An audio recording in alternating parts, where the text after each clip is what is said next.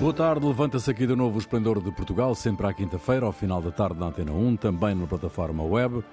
Produção de Carlos Quevedo, edição de Ana Fernandes, operações de emissão de João Carrasco, Ronaldo Bonacci, Cíntia de Benito e Jair Ratner, com Rui Pego. Boa tarde. Boa tarde. Boa tarde. Boa tarde.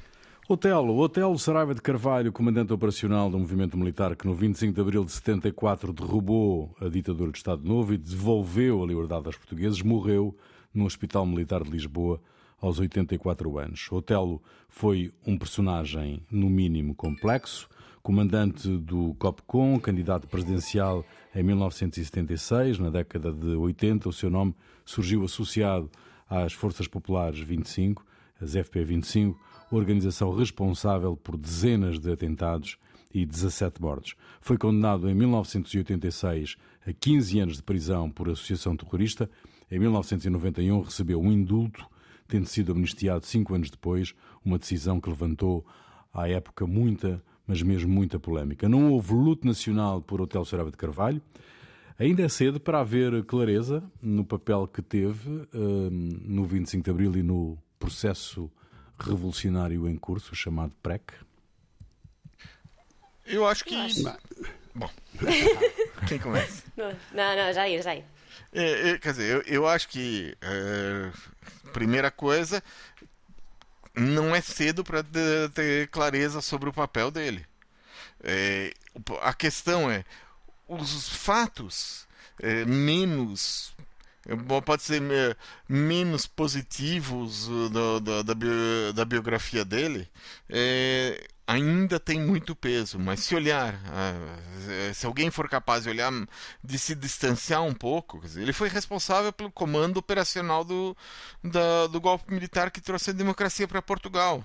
E foi um golpe exemplar, porque não houve derramamento de sangue por parte das pessoas que organizaram a insurreição. Quatro pessoas morreram naquele dia e eram populares atingidos por agentes da PIDE quando a sede da polícia política foi cercada. E isso é, é um feito que o hotel, do Otelo ele teve essa capacidade de organização é, e acho que comparando com outras figuras da, da história Bom, já muitas pessoas falaram do Spínola, que tentou o golpe de Estado, foi responsável por terrorismo e teve direito à luta nacional. Eu acho que, de alguma forma, o Telo merecia mais.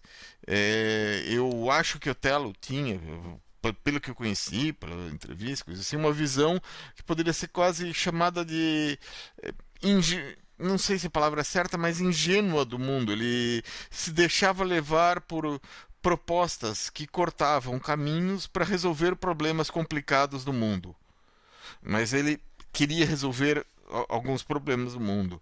Mas se você olhar bem, os, todos os heróis de Portugal tinham problemas. Em, se você for o primeiro grande herói português, o Afonso Henriques, em 1147 os comandantes do Afonso Henriques chacinaram 500 pessoas em Almada. Ele continua sendo um herói português. O Dom João, mestre de avis, responsável pela independência do país, é, coisa assim, ele assassinou a facadas o Conde de Andeiro no meio do palácio. Dizer que Otelo é uma figura controversa não é desculpa para não reconhecer que ele é um, ele é um herói nacional. Eu acho que é.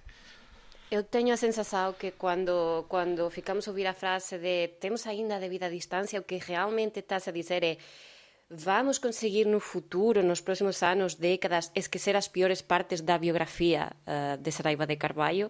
Por qué?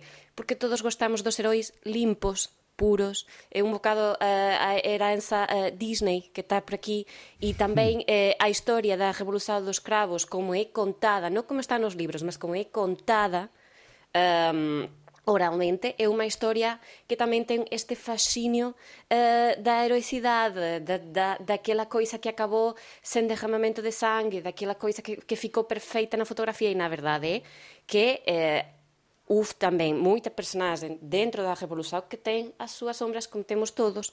E, e non aceitar isto, elevar, tentar elevar a categoría de herói Eu acho que, que até os exemplos que estava a dar Jair eh, são figuras históricas bem antigas.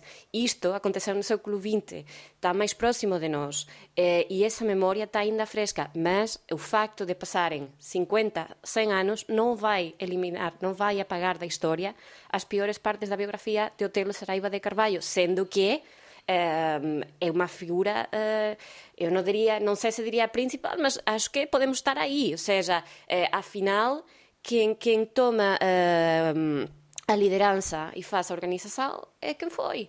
É, por isso, alguns dos, dos uh, justificações até, eu acho que o facto de eh, que nenhum dos, dos capitais de Abril eh, tivessem luto nacional, porque Spinola teve pela condição de antigo chefe de Estado, eh, eso faz, fez unha disculpa moito boa ao goberno, veio perfeito, porque a verdade é que unha figura, te lo de Carballo, no total, é unha figura que é controversa, e así já, eh, bo, a que sabe, ninguén teve eh, luto nacional, portanto, ele tamén non vai ter.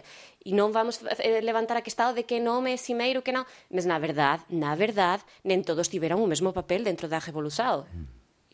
Ronaldo, é demasiado simplista olhar para o Telo como herói ou como vilão?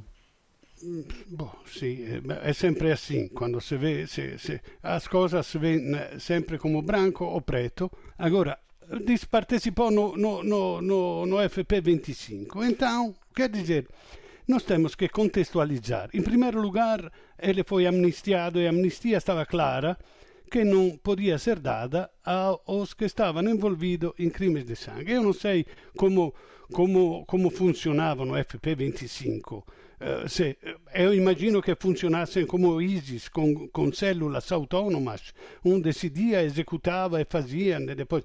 Agora, temos que contextualizar. No momento, cioè na altura, ainda havia a funcionar a, a RAF, a ROT, Frazione Ar Armée, da, da Alemanha a Brigadas Vermelhas na Itália e na altura o sentimento, digamos, da extrema esquerda, então sim havia uma extrema esquerda, era que eh, era um momento crucial, critico, era un'incrusiliada. Se una vanguardia armata, politica, fizesse o primeiro passo, mesmo que violento, o povo iria atrás e se conseguia a revolução com R maiúscula. E, e muitos, muitos do 25 de abril ficaram ficaram defraudados porque se tinha prometido poder ao povo, em vez o poder estava voltando devagarzinho aos mesmos, o poder político, econômico e financeiro aos mesmos do Estado Novo. Então, muitos se sentiram defraudados. Então, neste momento crucial, onde o homem se sente, é o momento de decidir, eh, que, que, que o, o Otello se sabia que não gostava da democracia representativa, era para democracia direta, ou os grupos de base, os basistas, como se chamam. E, e, então, que ele aderisse me parece muito natural. Agora, eu não estou a ver o Otello que está numa reunião da FP25 e diz você vai matar aquele e te vai matar aquele outro. Cioè, Otello, que como disse o Jair, conseguiu não estava no, no, no, terreno, estava o Salgueiro Maia e tal, mas ele conseguiu com a sua organização evitar que houvesse mortos e depois, mais ainda, no 25 de novembro do ano successivo, quando ele tinha um poder imenso, seja no exército que no povo, e se tivesse havido uma confrontação armada real, provavelmente eu teria ganho. Ele teria ganho. Então ele decidiu de ficar quietinho em casa, nesta altura para não haver uma guerra civil. Agora, eu não estou a ver ele que está a decidir mata aquele, mata aquele outro. Eu não sei se alguém tem notícias mais precisas sobre isso. E depois digo, uh, uh, uh, Vabbè, não quero dizer mais nada. Vocês concordam temos... com esta visão de Ronaldo que o Otelo evitou uma guerra civil naquele momento em que não se mexeu? Pelo menos é, é, é, a informação que chega, que, que, que temos dele. Ele optou para no 25 de novembro optou por ir para casa. Uhum. Ele optou por ir para casa. Foi essa a informação que tem é, que uhum. se tem de, na, desse 25 de novembro. Ele não, Olha, ele você não viu, ele não viu nenhuma nenhuma é, é, declaração dele naquele dia do, do, bom do que eu conheço de história eu não estava em Portugal não, uhum. não acompanhei o, é, Isso aí, bom, também né, eu tinha na época 15 anos, é, uhum. não, acompanhava não, de longe. Há, há fontes, não é? há fontes históricas. Exato, que... então do que não há nenhuma declaração dele dizendo, uh, dizendo ir, é, vamos lutar contra o que a. Como é? A contra-revolução, alguma coisa assim, vamos sair à rua. Não, fala, não falou nada disso. Uhum. Muito bem, vamos uh, esperar uh, o que é que nos traz ainda este, este cortejo da, da, da morte de Hotel de Carvalho. Oh, Nuno Melo, desculpa se digo isso, se permite, o que, que acontece a Portugal? 25 de abril sempre fascismo, nunca mais, e temos um fascista no Parlamento. O Nuno Melo se permite de dizer Otello era un delinquente normalmente era un delinquente, poi teve un dia felice no 24 de o, o, o Miguel Giudice, disse, olha, eh, o Otello era um ator. eu fico lisonjeado de Sim. pertencer à categoria. Ele queria ser um ator, ele queria é, ser ator. Eu, mas ele, o, o, Miguel Giudice lo dizia como para menosprezar, a dizer, ele fez tudo para brincadeira, não estava a tomar nada a sério. Então, se há atores que conseguem fazer como brincadeira outro 25 de abril, gostava muito que houvesse muito atores assim em Portugal. De resto, o Telo aceitou participar num videoclipe uh, produzido uh, e transmitido pela SIC uh, há uns anos, em que o, a ideia era um bocado esta, que era ele cede o, o, operacional de 25 de Abril, em vez de fazer a revolução, em vez de sair com, para fazer a revolução, cede aos encantos da Julie Sargent, que era uma uma atriz é uma atriz uh, e envolve-se com ela. E, portanto, a revolução deixa de, de acontecer porque Imagina. o amor falou mais alto. Era uma coisa muito engraçada e ele aceitou participar nessa, nessa, nessa, nesse videoclipe. Muito bem. Uh, o governo prepara-se para reabrir o país. A Ministra da Saúde, Marta Temido, já disse que o caminho era a uniformização das medidas e o fim das restrições por conselhos. O Executivo considera que com a vacinação vai diminuindo o impacto em termos de saúde e assim é possível retomar a atividade. O Presidente da República, Marcelo Rebelo de Sousa, considera que é chegado o momento de o Governo criar uma nova narrativa que tem de ser positiva. A ideia é ir reabrindo à medida que a vacinação avança. Qual é a vossa opinião sobre este alívio das restrições que está planeado?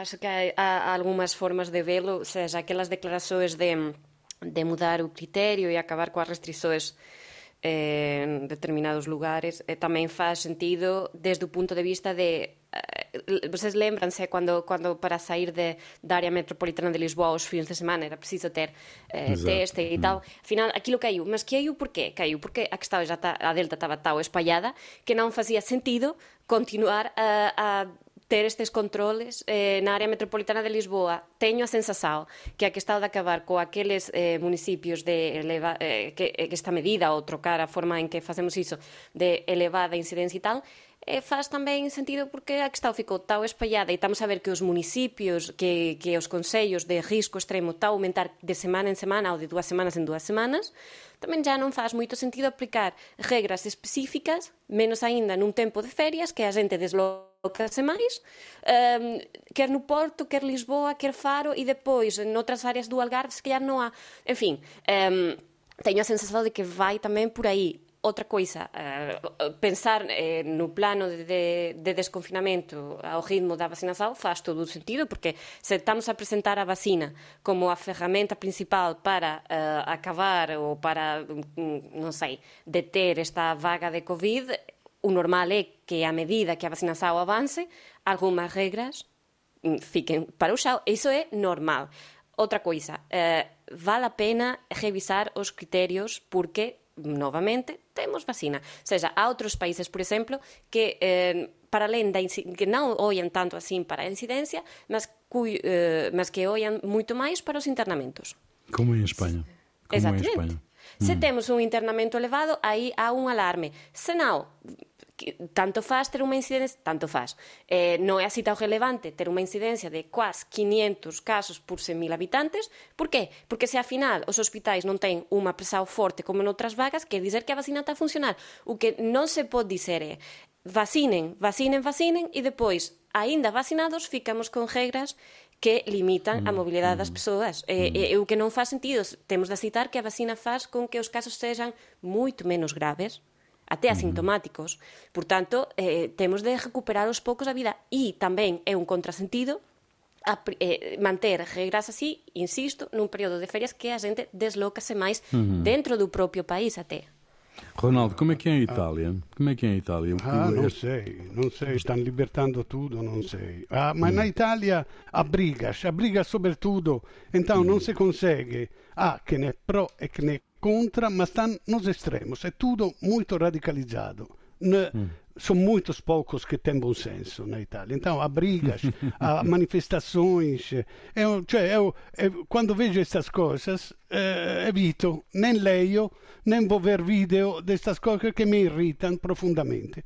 Agora, a propósito de Portugal, eu sempre fui muito prudente, nunca a contradizer o que diz a Direção-Geral da Saúde e tal. Mas eu chegamos a um. A único, o que dizia a, a, a, Cíntia é tudo verdade. A única desculpa para manter algumas restrições é porque se quer chegar a esta famosa imunidade de grupo.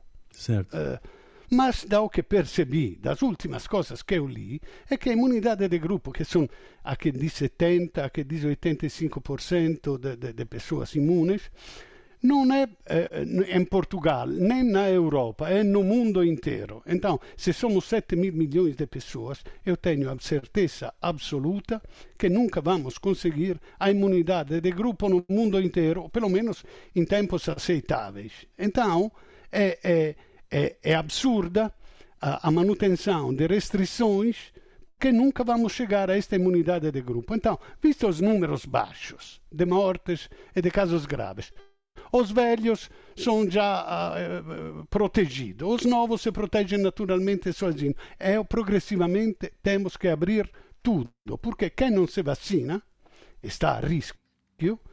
Ele sabe, eh, se depois gosta de andar a, a, ver os que dizem os terraplanistas sobre a vacina, podem fazê-lo, arriscam sobre a sua pele, mas eu reabria tudo, devagarzinho reabria tudo, porque não há nenhum motivo para para manter esta, esta, estas, estas restrições a liberdades. Jair, como é que olhas para o alívio das restrições? Olha, eh, primeira coisa, o alívio, a sensação é quase de alívio mesmo da, da- pessoal, dizer, po- poder sair, poder eh, estar fora, assim. Eh, e a questão básica é uma, a gente, nós estamos diante de um problema novo, é a- o Covid, e o conhecimento tem seu próprio tempo, que não é o das urgências. Você saber como reagir a isso não é, é, é mais lento do que o caminho que faz a, a, a própria doença, né? E acho que o único caminho que tem para sair dessa situação é seguir o que recomenda a ciência. O problema é que a ciência não tem certezas. Certo. E aí então a gente fica. por, eh, o, que, o que se sabe até agora? Que se todo mundo ficasse fechado, o mundo todo fechado durante 14 dias, eh, sem sair de casa, a doença praticamente estava resolvida. Só as pessoas de, de Covid longo é que eh, estariam e essas internadas eh, no, no- em hospitais. Bom, mas isso é impossível, é impraticável.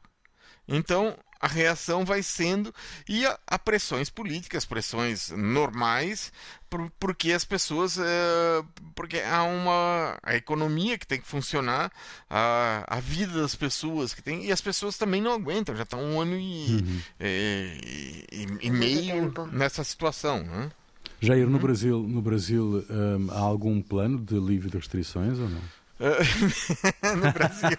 Não, o, o, o problema do Brasil é que não, não funcionou o plano das restrições. Então, é que tem um presidente que é contra qualquer restrição, contra máscaras, vacinas, é só quando vai dinheiro pro bolso dele ou do, do grupo em torno dele, que eh, a corrupção corre solta. Então, as vacinas no Brasil estão sendo eh, vendidas, às vezes, por, pelo dobro do preço para os intermediários ligados a partidos e grupos ligados ao governo poderem ganhar algum Então é, é, essa situação e é uma tristeza, porque o Brasil está a caminho do, de, de, dos 600 mil mortos no, nesse momento. Segunda parte do Esplendor de Portugal, Ronaldo Bonacci, Cíntia de Benito e Jair Ratner. Simon Biles, a notável ginasta norte-americana, desistiu dos Jogos Olímpicos por causa da sua saúde mental. Biles, de 24 anos, considerada uma das melhores ginastas de sempre, tinha desfalcado na terça-feira a seleção dos Estados Unidos em plena final feminina por equipas no Tóquio 2020, tendo justificado posteriormente a sua decisão com problemas de saúde mental. Estamos tão habituados a vê-la forçar os limites do corpo que nos esquecemos que aquele corpo, que parece feito de elástico, é também de carne e osso, não é? Como o nosso, não é? Como é que vocês viram esta atitude da não, Simone eu percebo, Biles? Eu percebo, eu percebo as dificuldades a enfrentar o estresse, a pressão de uma competição a alto nível acho, percebo porque não acho que é muito diferente do estresse e a pressão de um ator antes da estreia, porque são meses de preparação, eh, uma emoção, adrenalina.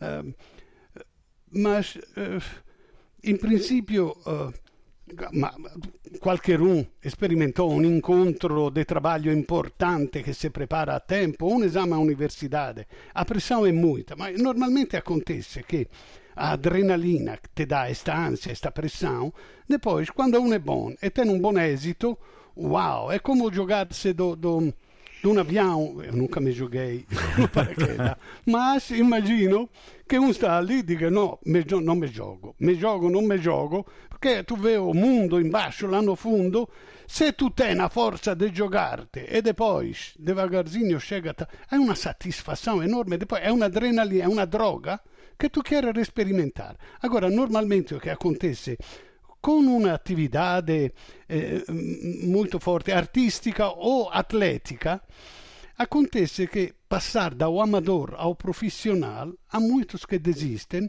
porque para fazer esta atividade precisa um, um, uno spirito ludico, precisa divertir-se, seja a fazer desporto che a fazer uma coisa artística.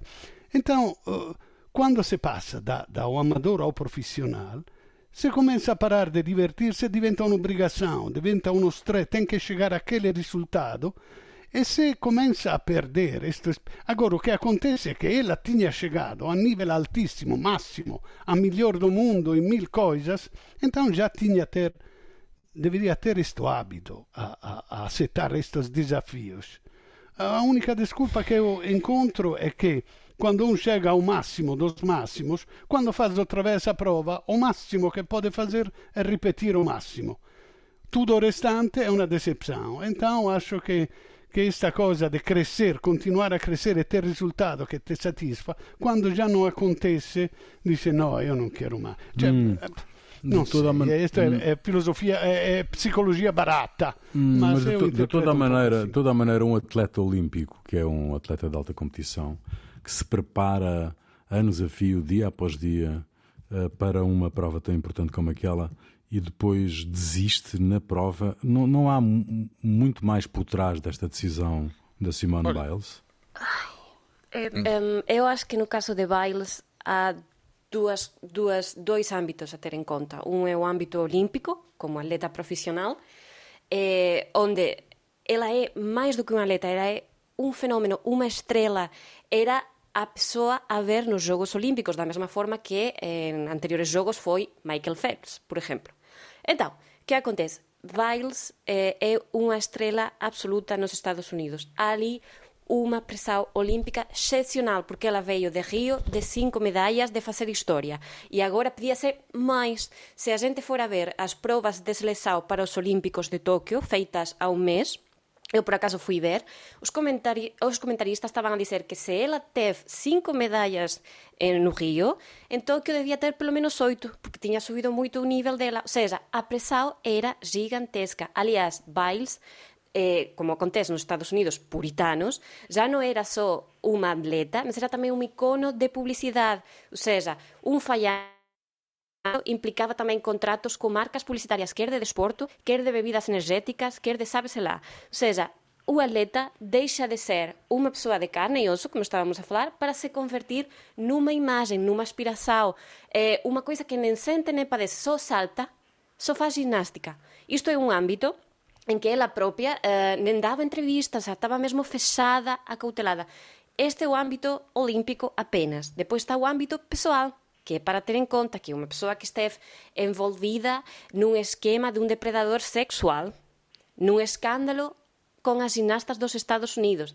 Depois, ela, nas próprias declarações que fez no Tóquio, falou de que este tinha sido um ano muito complicado, muito longo. Temos de lembrar que os Jogos de Tóquio estavam previstos para o ano passado, portanto, aqui a preparação não foram quatro anos, foram cinco, ou seja, mais um ano de pressão.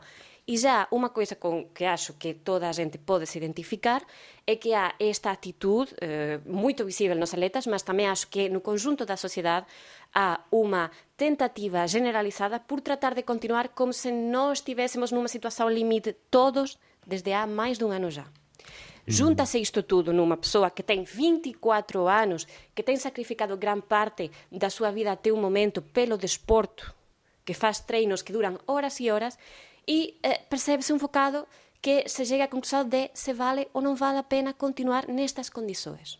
Eu acho mm. que há este, estes dois ámbitos que são muito complexos, mas eh, eh ela tem esta atitude de, de, de acaba, acaba esta coisa de, de, de eu non sinto nada e... Non, non, non, non. Ten de parar até, e, e é unha vergoña, acho eu, isto já é para concluir, eu acho unha vergoña a primeira posición da equipa olímpica dos Estados Unidos desde ginástica, ou seja, a tentar dizer que a sua retirada era por causa de eh, sim, uma lesão.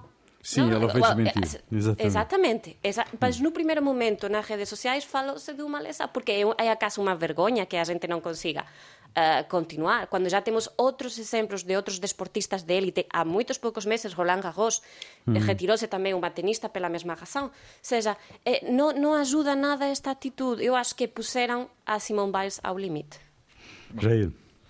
Eu acho que, em primeiro lugar, os Jogos Olímpicos deixaram de ser um evento esportivo.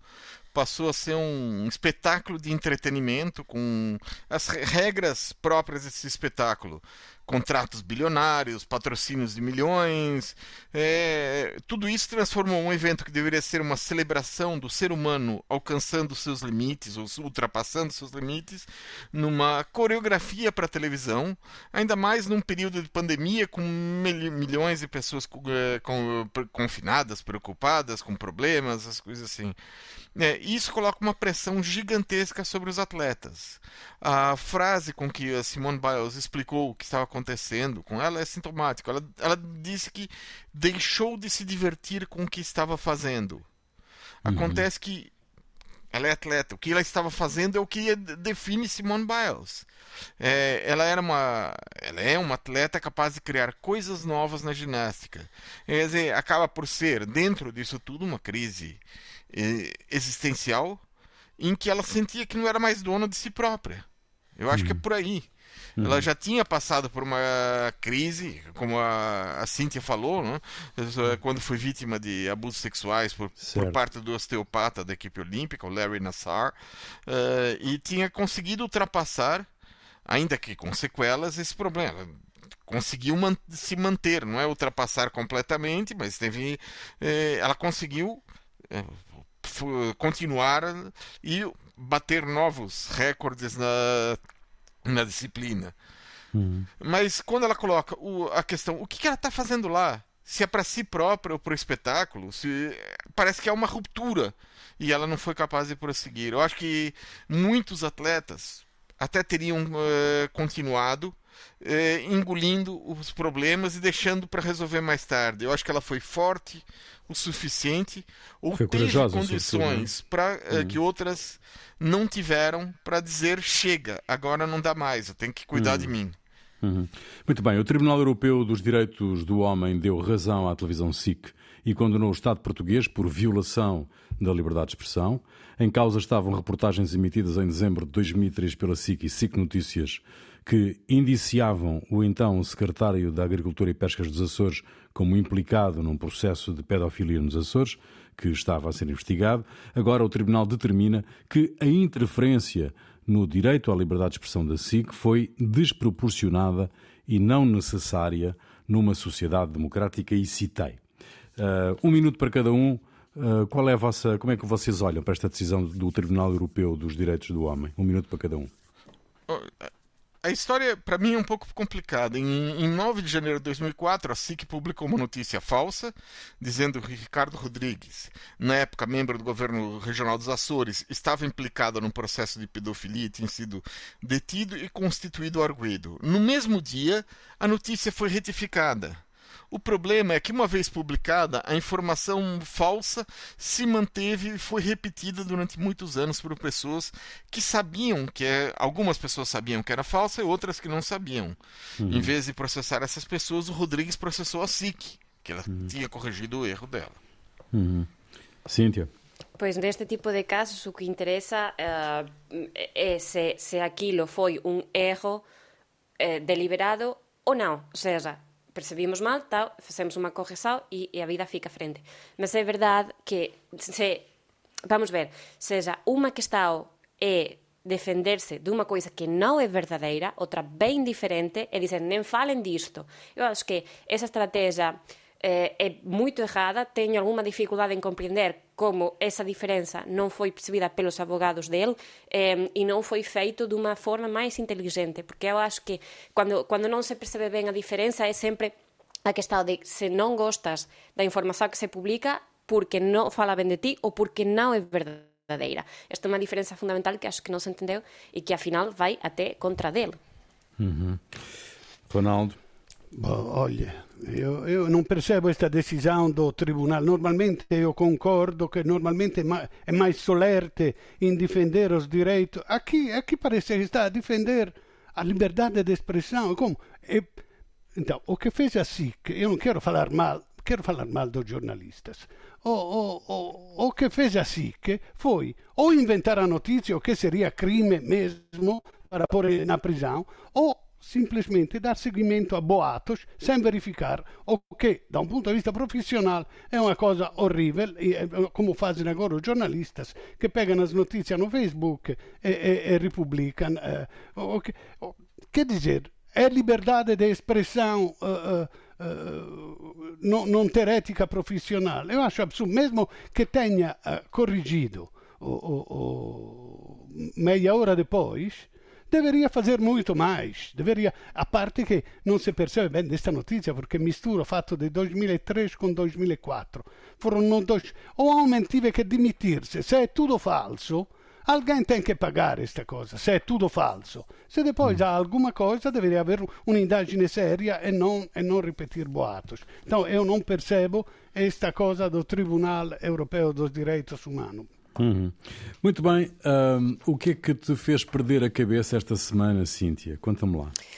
Bom, a volta da saúde mental, hoje, eh, hoje não. Esta semana conhecemos em Espanha que o suicídio foi pela primeira vez a principal causa de morte entre os jovens espanhóis.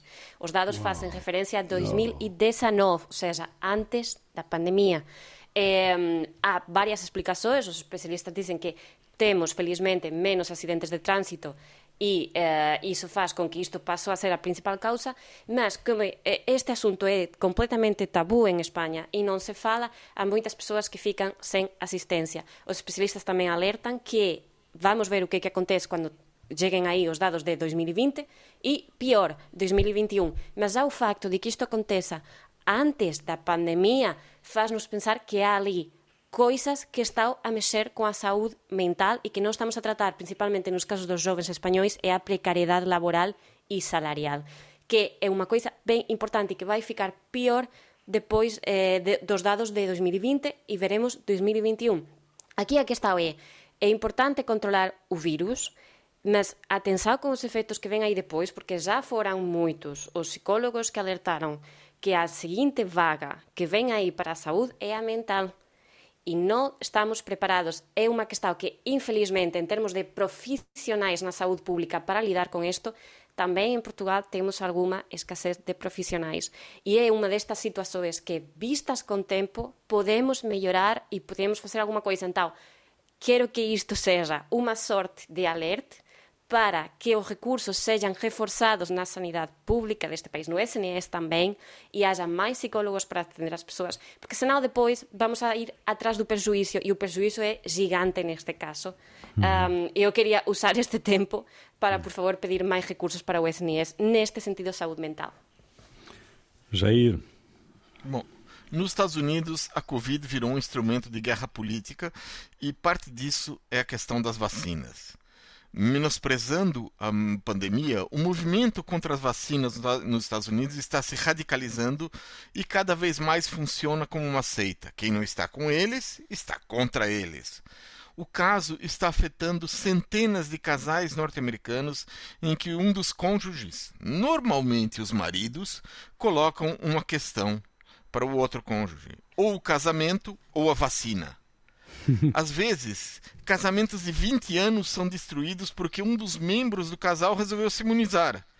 Isso está gerando uma nova forma de traição nos casais norte-americanos. Eles, elas saem às escondidas, não para se encontrarem com amantes, mas para receberem uma picada no braço. Eu imagino a discussão desses casais com frases do tipo: eu nunca imaginei que você fosse capaz de me trocar por uma seringa hipodérmica. oh, bom. Ronaldo. Olha, com o dia de hoje acabamos de consumir os recursos planetários que devíamos consumir em todo o 2021. Esta data tem em conta a capacidade da Terra de regenerar os recursos utilizados e de absorver os resíduos produzidos, assim como o CO2. Até 50 anos atrás se consumia menos, menos do que a Terra conseguia regenerar, ou seja, no fim de dezembro a Terra tinha regenerado o que tínhamos consumido durante o ano. Desde então, acabamos os recursos do ano inteiro mais cedo. E como se consome cada vez mais, a nossa quota de recursos anuais acaba cada vez mais cedo, chegando este ano ao final de julho, não? agora. Na verdade, o 2020 foi o único ano que ganhamos três semanas a 2019 a causa do abrandamento da economia devido à pandemia. Ma este ano repegamos a aumentar progressivamente os consumos. Nesta situação preocupante, a Greta continua de férias. Eu, Volta, Greta, volta. Estás perdoada. Bom, um, Cíntia, uh, música é tua, o que é que nos trazes?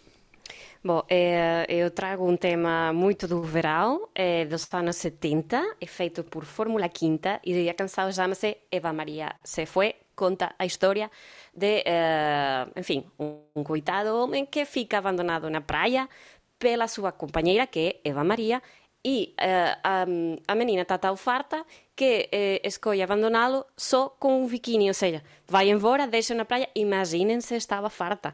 Um, e, portanto, eh, eu quería deixar este tema, porque con, eh, no, non descarto que isto posa acontecer nas praias este verão, uh, eh, e, e moitas fasan como Eva María, forza aí, meninas, um, Eva María se foi. Rapazes, vigilância, portanto.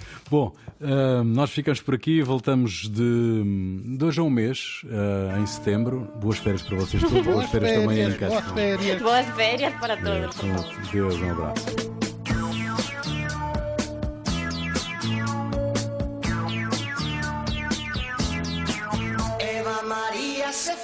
Buscando el sol en la playa.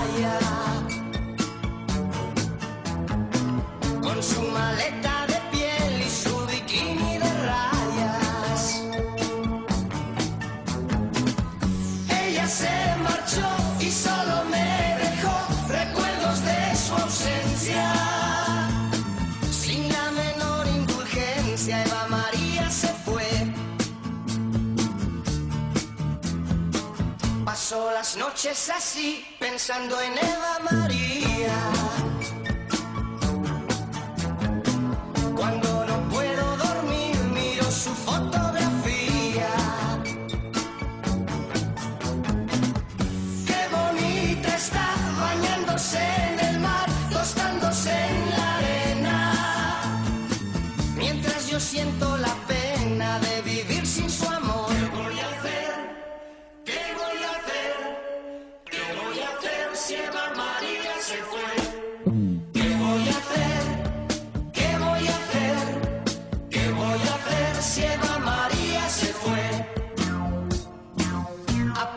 Puedo vivir pensando si ella me quiere.